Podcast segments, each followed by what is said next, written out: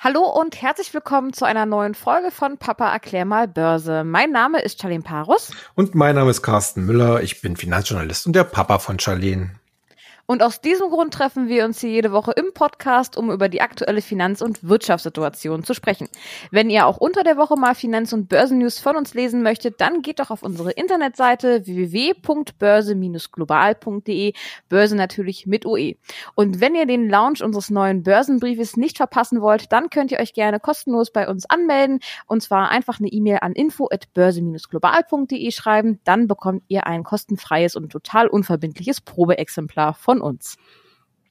So, ähm, der Aktiensplit von Tesla ist keine Woche her und schon, ähm, ja, was soll man sagen, äh, reagiert die Börse darauf, was da passiert ist. Viele von uns, äh, viele von euch haben uns gefragt, was da passiert ist und warum die Kurse auf einmal abrauschen.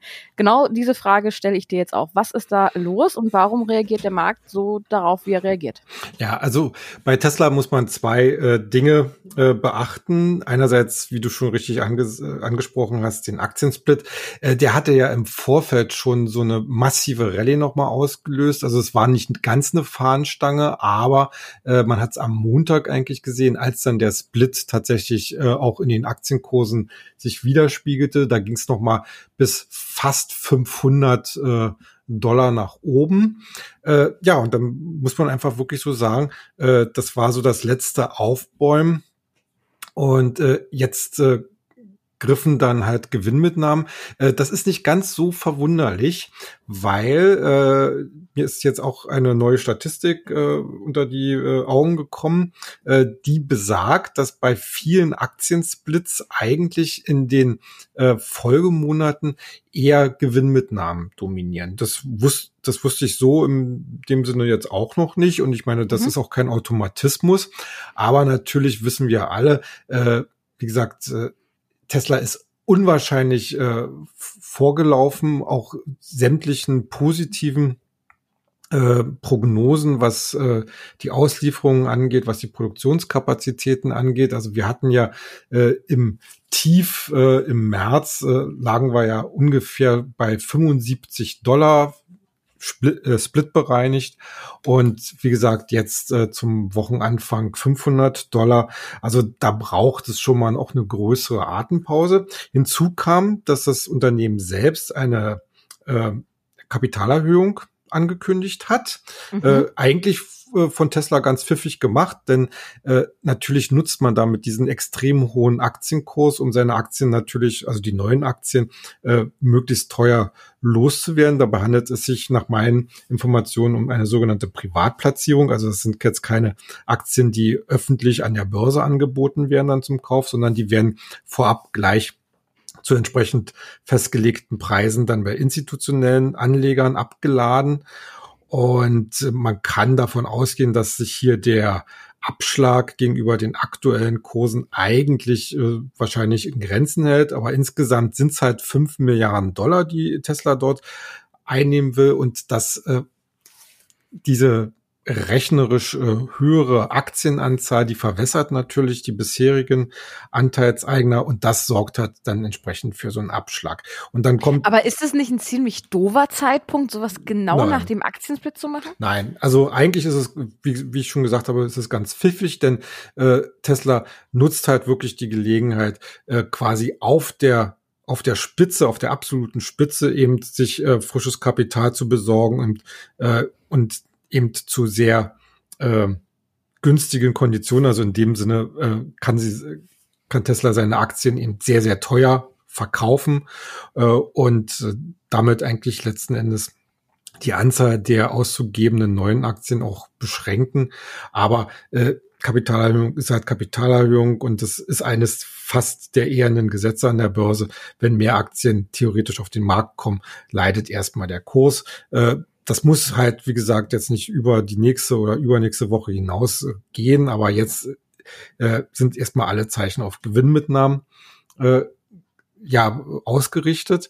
Also in dieser Situation würde ich eigentlich letzten Endes auch sagen, äh, es wäre vielleicht mal ganz sinnvoll, wer hier schon so ganz äh, stark im Gewinn ist, einfach diese auch mitzunehmen. Ähm, wer drin bleiben sollte äh, oder drin bleiben will, weil er einfach nicht so aktiv tätig sein will. Der sollte hier mit Stop-Loss arbeiten. Äh, ich habe äh, eigentlich so im Blick dann so die Marke eher so von 390 Dollar. Äh, Aber ist die nicht schon unterschritten? War der nicht gestern bei 370? Nein, nein, nein. Also äh, noch, noch ist äh, Tesla über 400. Okay. Äh, aber ich bin da in der Hinsicht jetzt natürlich auch ein bisschen konsequent und schaue dann auf unser Wikifolio Papa Erklär mal Börse, was ihr ja auch einsehen könnt online. Und da äh, habe ich halt äh, eine sehr äh, super Performance, also eine Verdopplung noch bei Tesla. Und äh, diese Gewinne nehme ich jetzt erstmal mit und äh, äh, stock halt dadurch erstmal meine Liquiditätsposition in dem Depot auf. Okay, aber würde das jetzt bedeuten, dass diese Rallye um Tesla jetzt vorbei ist und die Aktie nicht mehr wieder zurückkommt oder ist da noch Hoffnung drin ja. oder wie würdest du dieses Szenario beschreiben? Das ist, das ist äh, nach meinem Dafürhalten ist das alles nur eine Pause, also eine notwendige Konsolidierung. Ich würde nicht mal unbedingt als das als Korrektur bezeichnen, sondern eher als etwas schärfere Konsolidierung. Da muss einfach mal ein bisschen ausgeatmet werden nach solch einer Rallye, wie wir sie gesehen haben.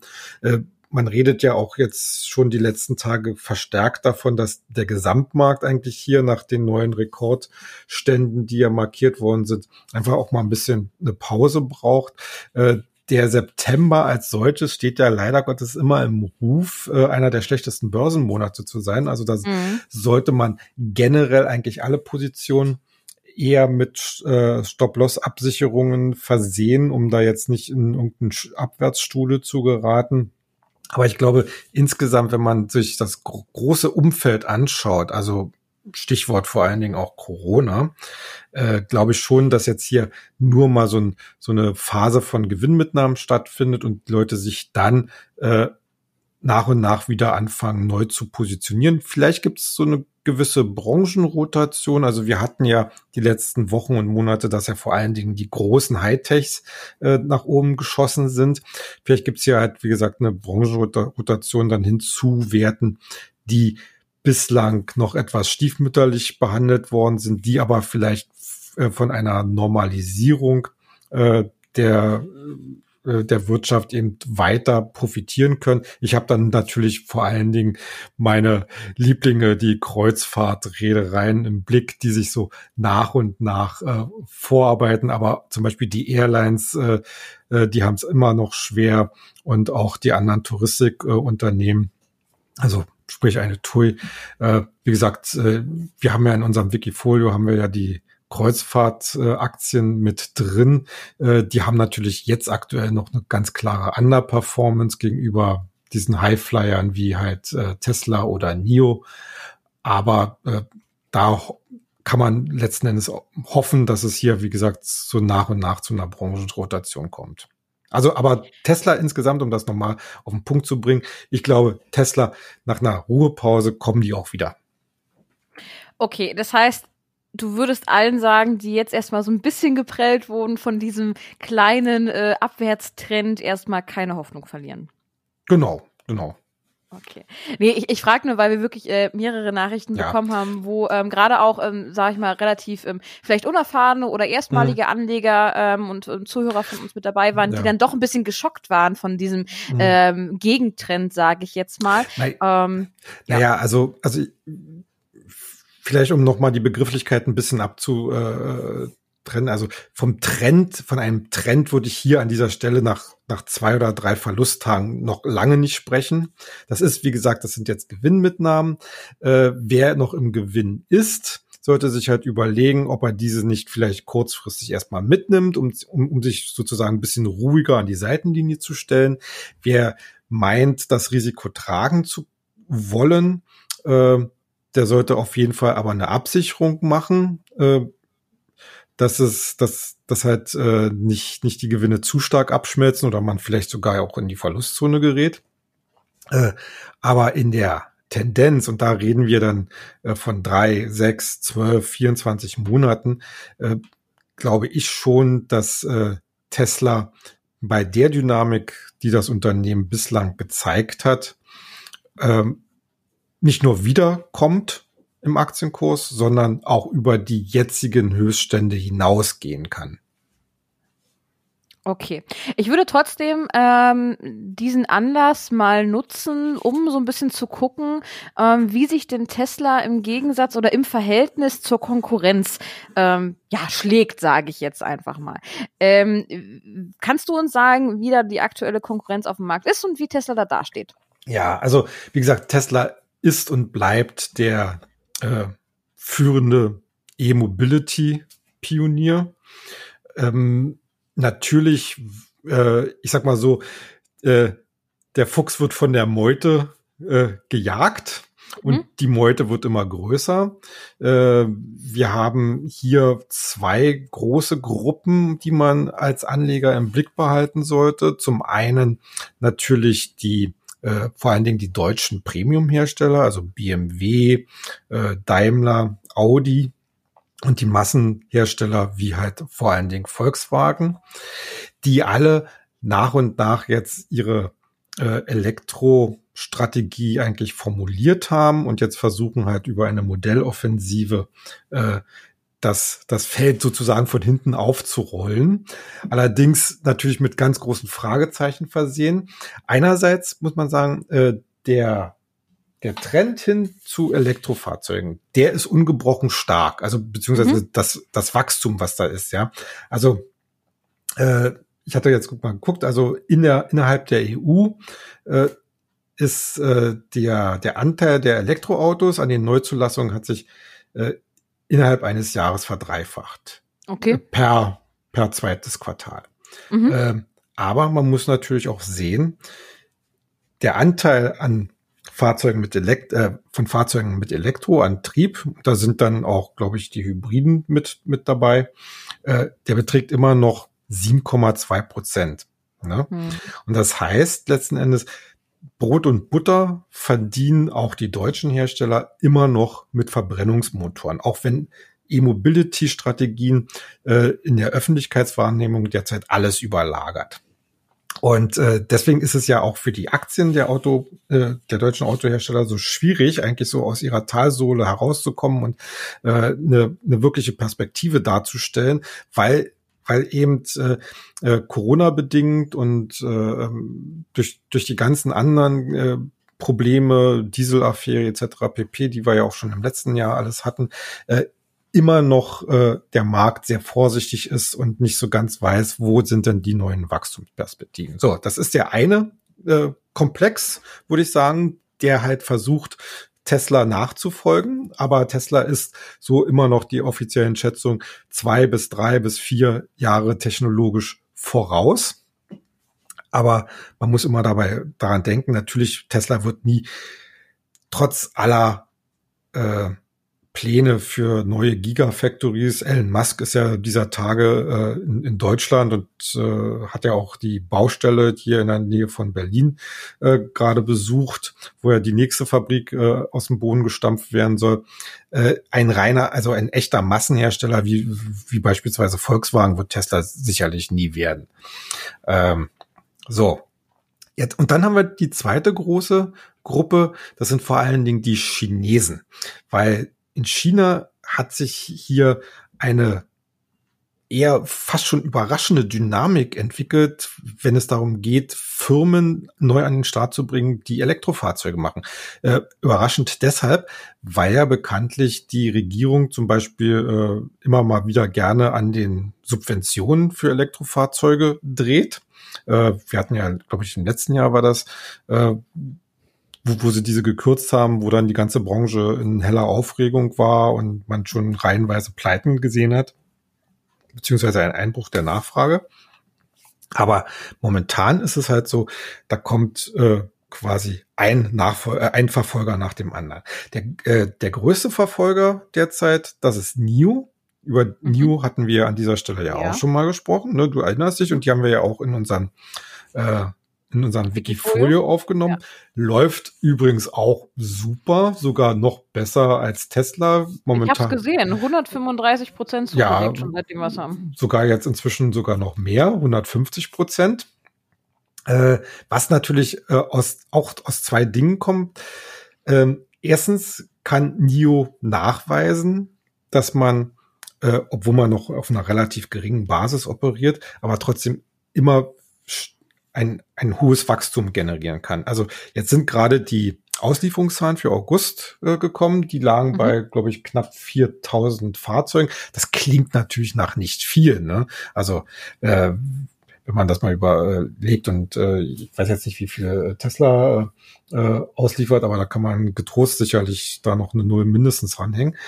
Ähm, aber äh, es ist trotzdem eine Verdopplung zum Vorjahr. Das steht erstmal fest. Also mhm. bei NIO, bei den Auslieferungszahlen. Äh, darüber hinaus äh, kommt das Unternehmen immer wieder mit äh, ganz äh, spannenden Geschäftsideen heraus. Äh, vor einiger Zeit hatte der äh, Chef von NIO so seine Expansionspläne mal vorgestellt und die äh, heißen einerseits, dass NIO in Märkten Fuß fassen möchte, die halt eine hohe Affinität zum Bereich Elektromobilität haben. Das heißt also, wir werden NIO höchstwahrscheinlich auch sehr schnell in Europa und dann vor allen Dingen wahrscheinlich auch in Deutschland begrüßen können. Mhm. Und das andere ist, dass man äh, einen der äh, ja, wie soll ich sagen, äh, der Knackpunkte der Elektromobilität äh, mit einem neuen Geschäftsmodell anpacken will. Es geht um die Batterien. Normalerweise kauft man ja äh, Fahrzeug und da ist eine Batterie drin und irgendwann muss die dann mal ausgetauscht werden und die sind ja heutzutage immer noch extrem teuer. Ähm, und NIO plant zum Beispiel so ein Batterieabonnement. Wie das im Detail dann aussehen soll, muss man dann wahrscheinlich erstmal abwarten, aber auf jeden mhm. Fall äh, ist das, äh, ist das Ziel dieses Abonnements, dass äh, letzten Endes äh, das, der, der reine Fahrzeugpreis preiswerter werden könnte.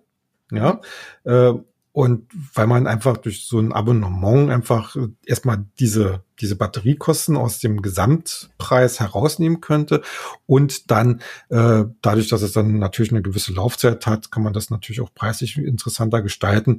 Äh, ich weiß nicht, also äh, äh, Nio hatte gesagt, also äh, so Batteriegebühren könnten sich im Rahmen einer Tankladung äh, bewegen. Das muss man natürlich alles abwarten. Da ist auch viel Marketing äh, dabei.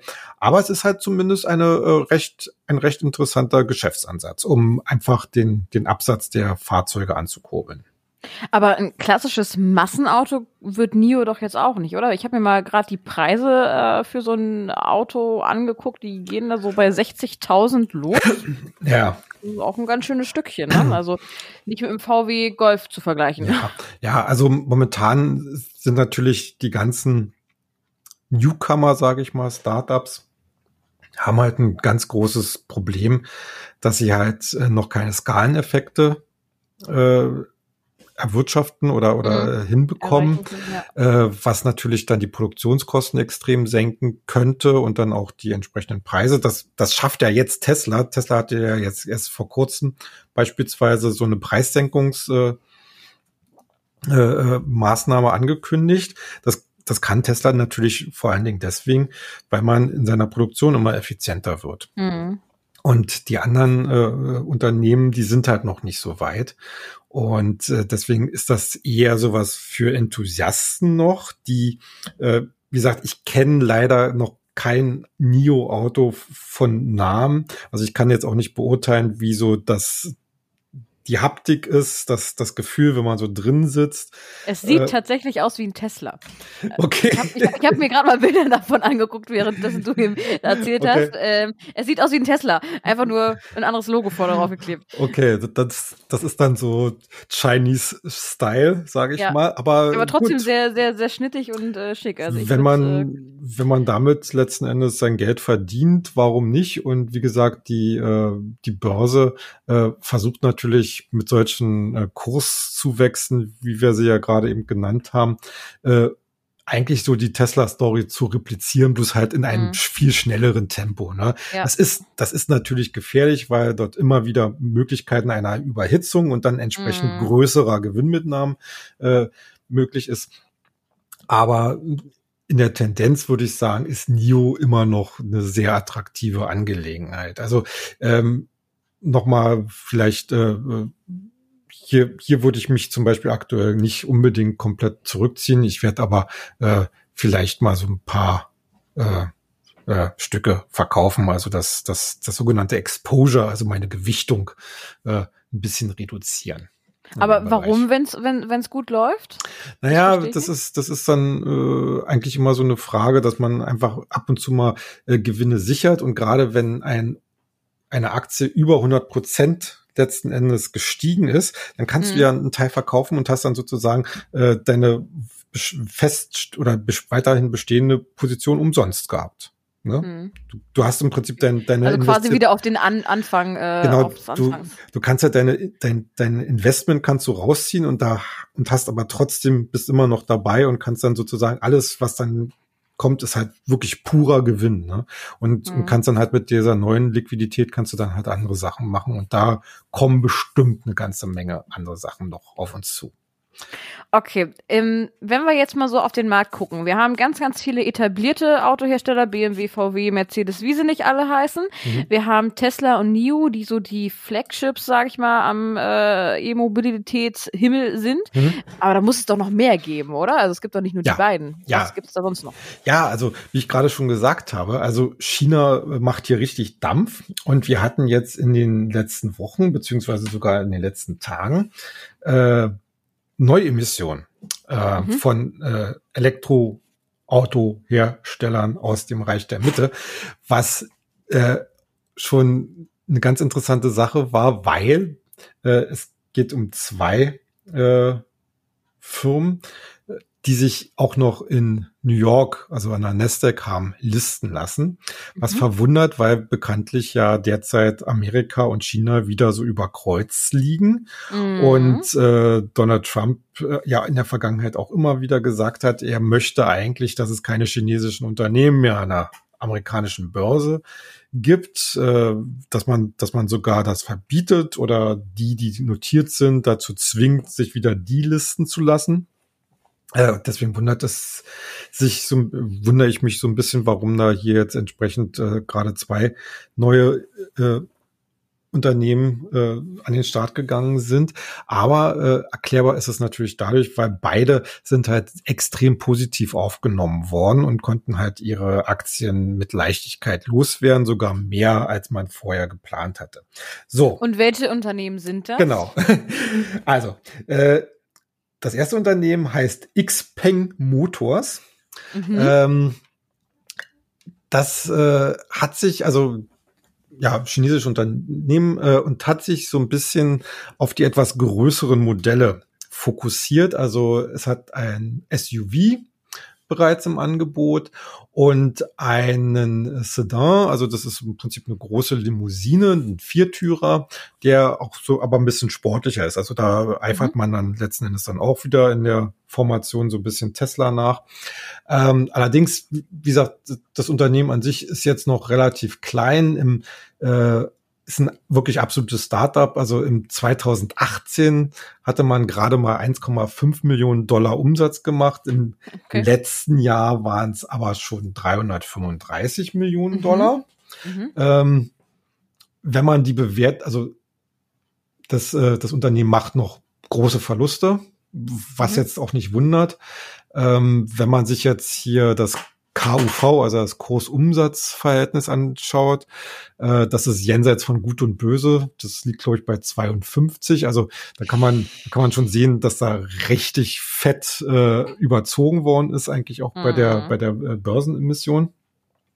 Das sieht man jetzt auch, äh, wie gesagt, die Aktie ist ja erst seit ein paar Tagen notiert, äh, hat aber jetzt auch äh, schon kräftige Gewinnmitnahmen verbuchen müssen.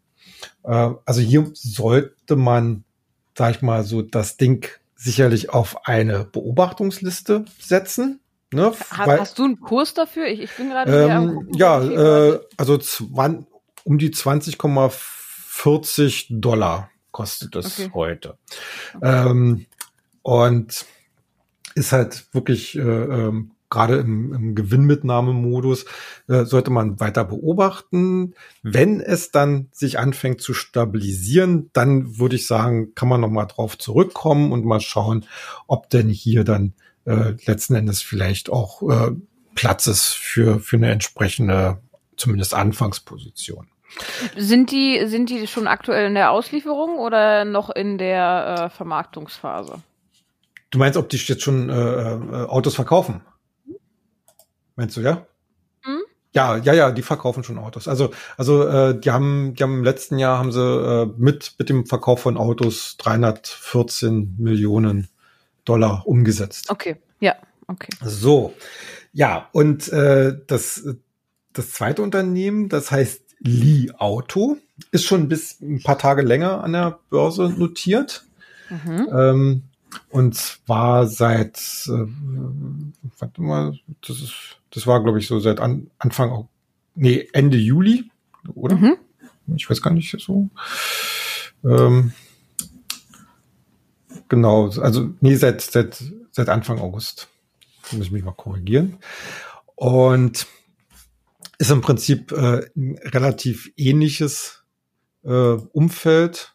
Ähm, auch hier relativ breit äh, auf, aufgestellt, was, äh, was Modelle angeht. Also momentan mhm. hat man, äh, glaube ich, zwei besonders wichtige äh, Modelle, Li One und äh, EREF. Das ist dann wahrscheinlich irgendeine Abkürzung.